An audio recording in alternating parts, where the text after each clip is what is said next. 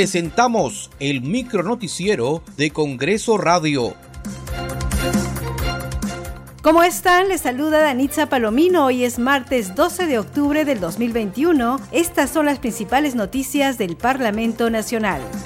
El Congreso de la República, a través de la Comisión Especial de Selección de Candidatas o Candidatos aptos para la elección de magistrados del Tribunal Constitucional, inició el concurso público de méritos con la publicación de la convocatoria en medios de comunicación. La convocatoria incluye el cronograma del concurso de méritos y los requisitos e impedimentos para participar. Escuchemos al presidente de la comisión congresista José María Balcázar.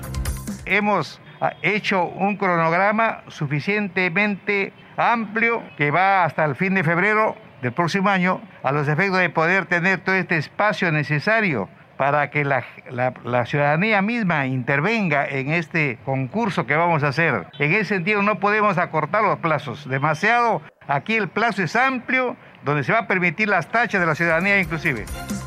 En la región Anca se desarrolló la primera audiencia pública descentralizada de la Comisión de Vivienda y Construcción. En la cita se abordó la problemática relacionada al saneamiento y formalización de la propiedad y vivienda social. El presidente de esta comisión, Darwin Espinosa, sostuvo que es importante que los ciudadanos con menos recursos económicos obtengan la titulación de sus viviendas entre personas que buscan un solo objetivo, que es la titulación. El, ministro lo decía, ¿qué importa quién lo titule? Si es COFOPRI o si es la municipalidad. Lo importante es que se titule, que tenga una vivienda digna de una vez por todas. ¿Acaso la pregunta no debe ser cuándo en lugar de quién? Porque deberíamos decir cuándo vamos a tener título de propiedad, no quién nos va a titular, señor ministro. También en la región Anca se realizó la primera audiencia pública descentralizada de la Comisión de Producción. Fue en la Cámara de Comercio y Producción de Chimbote. El presidente de la comisión, el congresista Jaime Quito, destacó que se ha escuchado las necesidades y propuestas del sector pesquero.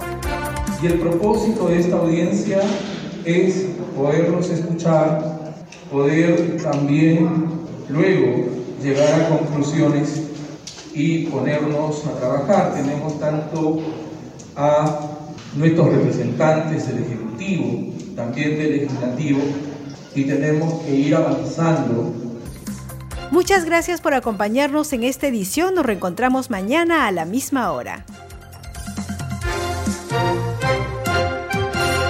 Hasta aquí el micro noticiero de Congreso Radio, una producción de la Oficina de Comunicaciones del Congreso de la República.